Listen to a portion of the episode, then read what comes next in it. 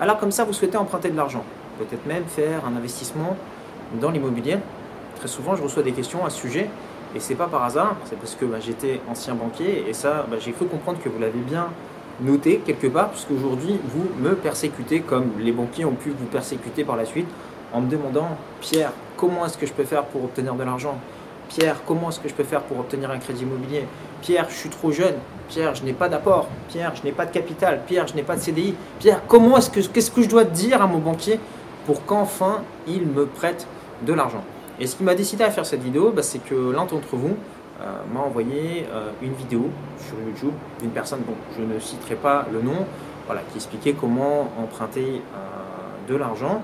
Et en fait, quand j'ai regardé cette vidéo, bah, j'ai un petit peu ri parce que bah, très souvent, les gens vont répéter un petit peu ce qu'ils entendent auprès de, leur banque. Alors, l'idée de cette vidéo, c'est de reclarifier un petit peu les choses et de comprendre euh, qu'est-ce qui fait qu'un banquier va vous prêter de l'argent ou pas. Alors, la fausse idée numéro une, ce que, disait cette vidéo, c'est voilà, si vous voulez que votre banquier euh, vous prête de l'argent, bah, il faut que vous commenciez à épargner euh, en étant très jeune, en mettant de l'argent de côté. Et comme ça, en fait, voilà, votre banquier, quand vous allez le voir, vous allez dire écoutez, ça fait 3 ans, 4 ans regardez, euh, j'épargne, je mets de l'argent de côté, et votre banquier va vous regarder, il va être émerveillé, émerveillé, il va se dire waouh, quelle personne qui fait, quelle, maturité, quelle expérience, quelle, personne avec de la volonté, waouh, extraordinaire, il faut que je lui prête de l'argent. Non, ça ne marche pas du tout comme ça. Euh, vraiment, je pense qu'il y a vraiment une grosse naïveté de la part des gens par rapport à ça. Un banquier, honnêtement, euh, la plupart des gens, ils pensent que pour qu'un banquier leur prête de l'argent, il faut que leur banquier les aime que ce soit qu'ils les séduisent. Ils s'imaginent qu'ils sont dans un jeu de séduction. Ils se disent voilà, c'est comme une petite rencontre Tinder. Euh, je rencontre, je fais ma petite date, euh, on se rencontre, on boit un verre, on se regarde, on met en avant nos points forts, etc. Et puis, ah, le, banquier va, va fondre sous mon charme. Non, ça ne se passe pas comme ça. Ça se passe pas comme ça. Honnêtement, le banquier, il s'en fout de votre histoire personnelle. Voilà, donc ça c'est dit. Donc, c'est une bonne chose et une mauvaise chose. Je veux dire, si vous avez une histoire qui n'est pas forcément terrible euh, bah, justement, il va vous traiter égal à égal avec une personne qui a une histoire extraordinaire. Un banquier, en fait, je vais vous la faire simple, c'est quelqu'un qui va saisir des chiffres dans un ordinateur.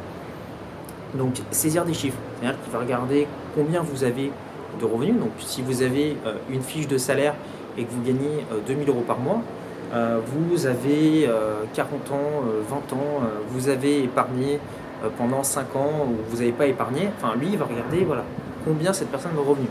Il va le noter dans son petit logiciel. Ensuite, il va regarder combien vous avez d'apport personnel. Si vous avez constitué cet apport personnel euh, en épargnant sur un livret A ou si vous l'avez gagné en grattant des tickets de PMU, c'est le même apport. Donc lui, il va noter l'apport.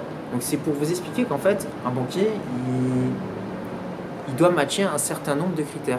Il s'en fiche en fait de votre histoire. J'ai même envie de vous dire, très souvent, euh, un banquier, il s'en fiche de savoir si oui ou non euh, vous achetez une bonne affaire. Parce que ça c'est la chose que j'entends le plus souvent. C'est voilà Pierre euh, salut voilà j'ai trouvé une super affaire. Et j'ai été voir toutes les banques en leur expliquant que mon affaire était formidable. Et les banques eh bien veulent pas me financer. Bah oui les banques veulent pas vous financer parce que le dossier n'est pas bon donc souvent bah, des fois on va entendre des histoires voilà j'avais une excellente affaire je l'ai présentée à mon banquier et mon banquier m'a financé mais en fait le banquier ne vous a pas financé parce que vous aviez fait une excellente affaire votre banquier en fait vous a financé parce que vous aviez un bon dossier. Alors je vais vous donner un exemple parce que voilà, ça sera peut-être plus concret pour vous. Moi voilà, il y a une chose que je déconseille de faire euh, aux investisseurs, c'est d'investir dans des investissements en défiscalisation. Défiscalisation, c'est quoi? C'est tous les programmes, vous savez, loi Borloo, loi Pinel, loi Duflo. Généralement, quand vous achetez ce type de biens immobiliers, euh, vous les payez beaucoup trop cher par rapport à un bien au prix du marché. Et en contrepartie, vous avez le droit à une économie d'impôt, mais voilà, vos loyers sont plafonnés, etc.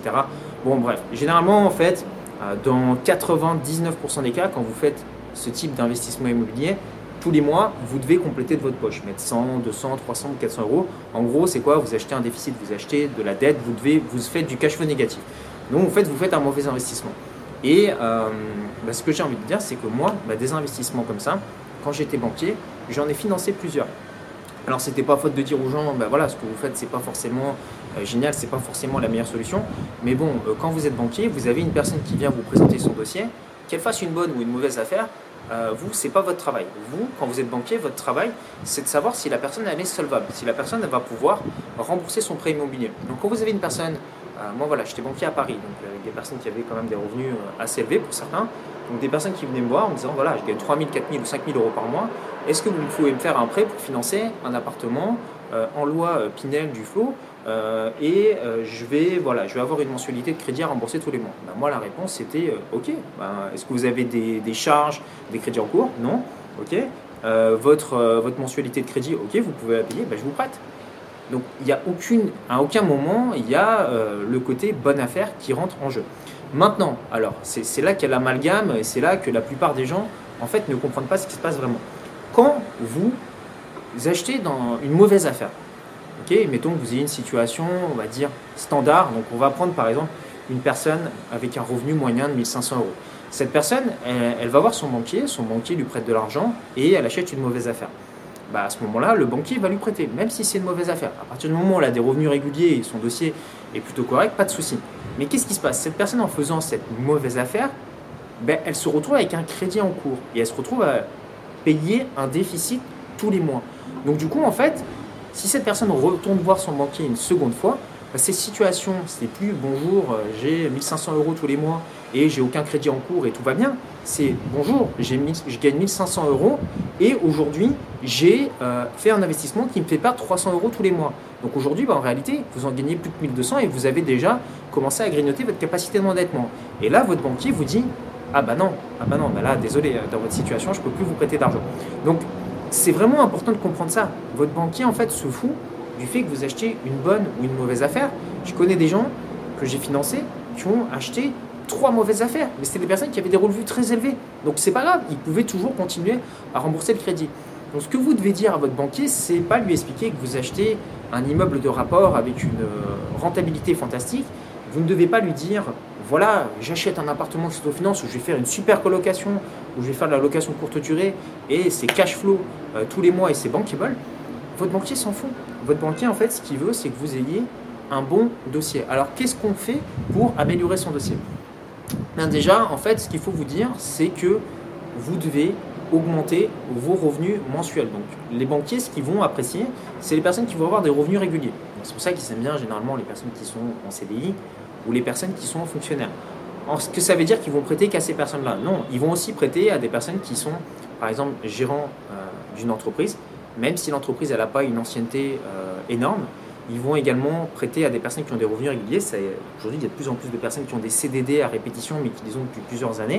Donc, ce qu'ils vont faire à ce moment-là, c'est qu'ils vont demander les deux, trois dernières années d'imposition à la personne et ils vont faire une moyenne des revenus qu'ont cette personne. Donc, les banquiers ont l'habitude de financer ce type de personnes, notamment euh, toutes les personnes qui sont euh, dans la restauration, ou des personnes qui travaillent pour des traiteurs, ou des personnes qui travaillent pour euh, des mariages, ben, ce sont des personnes qui ont des contrats comme ça à répétition.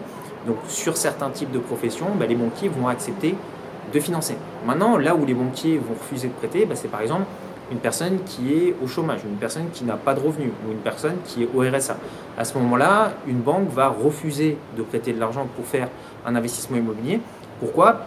Parce que cette personne ne sera pas forcément en mesure de rembourser son prêt immobilier. Même si elle fait un bon deal, il suffit qu'elle ait un problème avec un locataire pour qu'elle plante la banque. Et un crédit, bah, c'est généralement sur 15 ans, 20 ans, 25 ans. Donc la banque, elle doit s'assurer bah, que la personne va pouvoir rembourser de l'autre côté. Alors là, vous vous dites peut-être, ouais, mais moi, si j'ai un gros capital, voilà, j'ai 100 000 euros, pourquoi est-ce que ma banque, elle ne me prêterait pas, même si j'ai pas de revenus? Eh C'est tout simplement parce que euh, un banquier, il ne sait pas ce que vous allez faire avec vos 100 000 euros. Peut-être que demain, euh, vous partez en boîte de nuit, euh, vous faites un petit coup de jet set, vous achetez 200 bouteilles de champagne voilà, au, VIP euh, à Paris, et puis ça y est, vous avez plus vos 100 000 euros. Donc euh, il y a plus de chances pour que vous dépensiez un capital en vous achetant une belle voiture, en faisant je ne sais pas quoi comme dépense, plutôt que le fait que vous ne puissiez pas rembourser parce que votre, voilà, votre salaire ou vos revenus vont tomber automatiquement tous les mois. Donc vous l'aurez compris, ce que votre banquier aime, c'est que vous ayez des revenus euh, réguliers. La deuxième chose que va aimer votre banquier, c'est si vous avez une petite épargne de côté. Donc il faut bien comprendre que cette étape, elle est facultative avoir de l'épargne de côté, ça apporte un peu de poids au dossier parce que bah, forcément, c'est un petit peu comme si vous vous prêtez de l'argent à un ami et bah, vous savez qu'il a déjà 5 ou 10 000 euros de côté, mais il vous emprunte 1000 euros parce qu'il ne peut pas les sortir, je sais pas, de son contrat d'assurance vie par exemple. Bon, bah, il y a plus de chances qu'il vous rembourse que la personne qui a zéro euh, sur son compte en banque. Le banquier, c'est un petit peu pareil. Mais c'est pas pour autant que votre banquier va refuser de vous prêter. Moi, j'ai déjà financé euh, plusieurs prêts immobiliers où les personnes n'avaient pas forcément d'épargne n'avaient pas forcément de capital de départ. C'est ce qui s'appelle financer des projets à 110%. Donc évidemment, votre banquier n'est pas fou.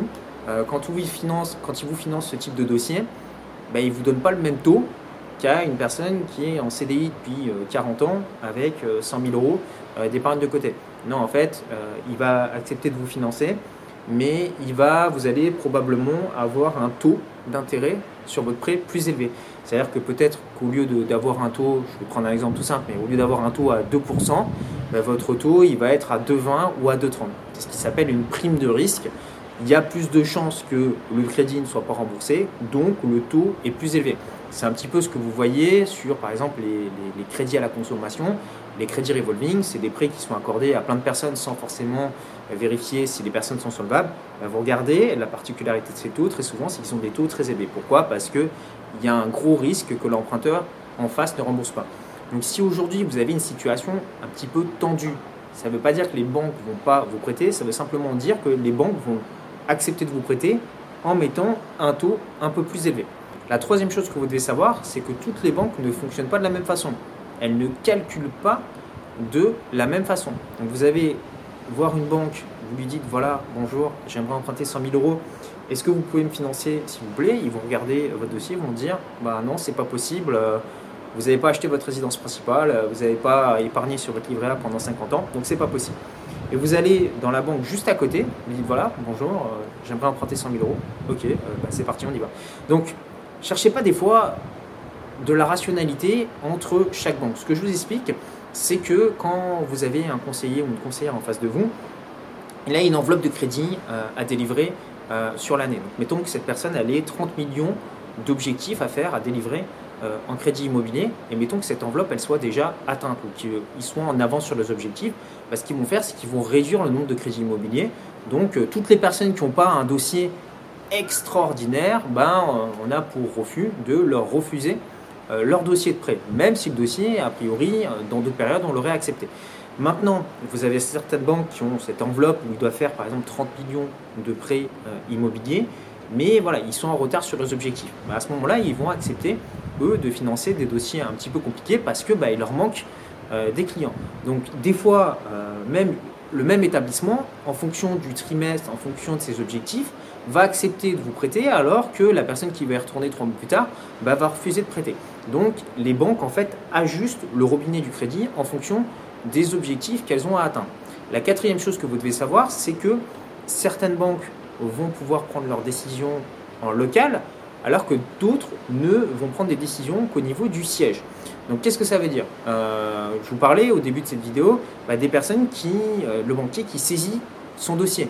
il n'en a rien à faire de votre histoire, parce qu'en fait, quand, vous venez nous voir, en fait, vous nous donnez euh, une liste de pièces justificatives et on saisit, chaque chiffre, voilà, votre revenu net imposable, vos, vos revenus, votre capital, combien vous avez d'enfants, etc., votre âge, etc. Et à la fin, en fait, on a des petits points, des petits points verts, des petits points orange et des petits points rouges. Donc le fait d'avoir des points rouges, ce n'est pas forcément éliminatoire, mais voilà, ce qu'il faut comprendre, c'est qu'il va y avoir 100 ou 150 voyants qui vont être analysés. C'est ce qui s'appelle en fait un algorithme. Donc en fonction de ça, vous allez avoir un avis qui va sortir de la machine, qui va sortir de l'ordinateur. Donc un avis favorable. Donc l'avis favorable, bah, généralement, c'est voilà, c'est une petite pastille verte. On dit bon, bah, il y a 95% de chances pour que votre dossier soit euh, financé avis mitigé. Donc là, c'est euh, on peut accepter de financer, mais euh, il va falloir que la personne apporte des garanties, ou il va falloir peut-être modifier quelques petites choses sur le dossier, ou avis défavorable. Donc là, c'est clairement, il y a quelque chose qui est éliminatoire dans le dossier. Soit vous n'avez pas de revenus, soit vous avez un trou d'endettement euh, trop élevé, soit vous faites une opération qui est au-dessus de vos moyens, et à ce moment-là, bah, généralement, le banquier va vous dire, bah, c'est pas possible. Donc là encore, il y a plein d'histoires qui s'inventent. Pourquoi? Parce qu'un banquier vous dit jamais pourquoi il, va, il vous a refusé de vous prêter de l'argent. Il y a une raison toute simple par rapport à ça, c'est qu'ils ne sont pas obligés de le faire. Et euh, même nous, ce que demandait notre direction, c'était de ne surtout pas communiquer aux clients pourquoi on leur refusait des crédits immobiliers. Parce que si vous dites à une personne, euh, voilà, je vous ai refusé votre, votre crédit immobilier euh, pour telle ou pour telle raison, bah, derrière, en fait, la personne peut se plaindre, la personne peut en parler dans les médias, la personne peut faire appel à des associations de consommateurs, la personne peut dire qu'elle a été discriminée pour X ou Y raison, etc. Donc par défaut, en fait, un banquier, il vous dira jamais pourquoi il vous a refusé votre dossier de prêt. Mais voilà, il y a certaines personnes qui disent, voilà, moi je suis un peu malin, je suis un peu rusé, donc je vais essayer de comprendre, etc. Je vais essayer de découvrir les failles des banques et tout. Et il tombe en fait dans les gros pièges. Alors je vous explique. Un banquier, en fait, il vous fait des crédits immobiliers. Donc ça, c'est une partie de son travail. Mais il a un autre taf, c'est de vous vendre des produits d'épargne. Donc euh, contrat d'assurance vie, euh, livret A, euh, plan d'épargne logement, PEA, gestion sous mandat, etc., etc. Bon bref, en gros, il veut que vous mettiez de l'argent de côté tous les mois et si possible chez lui. Et du coup, à chaque fois que vous versez, il vous prend des frais, il prend des frais de gestion à l'année, etc. Donc la banque fait des commissions, elle est contente, euh, ils font du produit net bancaire et voilà, ça leur fait plaisir, ils font des sous-sous, c'est comme ça, c'est la banque. Maintenant, donc pour vous vendre ça, qu'est-ce que vous dit votre banquier? Ben, il va falloir qu'il trouve des arguments commerciaux. Et là, euh, le banquier, ben, il sait que la plupart des gens veulent investir dans l'immobilier. Donc qu'est-ce qu'il lui dit à la personne qui s'installe en face de son bureau? Il ben voilà, si vous épargnez, que vous mettez de l'argent et que vous payez bien les frais chez moi, que vous raquez tous les mois, ben, en fait, voilà, vous allez montrer que vous êtes discipliné, vous allez montrer que vous épargnez bien, et quand vous viendrez nous voir pour un prêt immobilier, à ce moment-là, on en tiendra compte et vous pourrez faire votre investissement immobilier chez nous.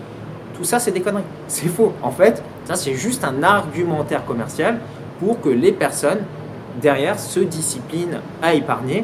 Mais en aucun cas, le fait d'avoir épargné pendant 10 ans et avoir constitué par exemple 10 000 euros, ça va faire la différence avec une personne qui a gagné 10 000 euros en allant gratter un ticket de PMU. Ça, c'est simplement pour vous refourguer le produit euh, d'épargne sur lequel ils vont euh, manger un maximum de frais derrière. Alors, les personnes qui entendent ça disent Alléluia, j'ai compris comment fonctionnaient les banques. Il faut que j'épargne tous les mois et là, le banquier va me prêter de l'argent. Non, non, ça marche pas comme ça. Ça marche pas comme ça. Donc quand j'entends en fait ce genre de, choses euh, bah, sur YouTube, et souvent j'entends beaucoup de vidéos en fait euh, sur les prêts immobiliers euh, de personnes qui pensent avoir compris le système, etc. Sauf que dans la réalité, ça ne se passe pas comme ça. Donc il y a très peu de personnes qui vous diront en vidéo ce que je vous ai dit, tout simplement parce qu'ils ont un petit peu peur peut-être des, représailles, ou soit parce qu'ils sont en poste, ou soit parce qu'ils ne savent même pas comment ça fonctionne. Mais voilà, méfiez-vous un petit peu de ce que vous entendez au niveau des prêts euh, immobiliers et posez-vous cette question.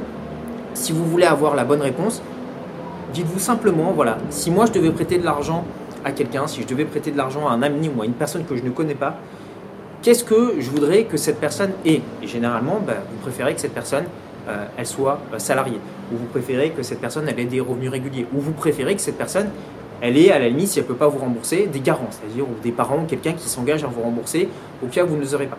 Donc tout ça, en fait, c'est du bon sens. Et un banquier va penser exactement de cette façon. Donc la prochaine fois que vous entendrez euh, des informations sur YouTube ou nulle part ailleurs, ou sur n'importe quel endroit, ben, posez-vous cette question et vous verrez que c'est du bon sens. Voilà, maintenant vous souhaitez peut-être en savoir plus sur l'investissement immobilier, savoir comment on fait pour investir vraiment, concrètement, devenir rentable.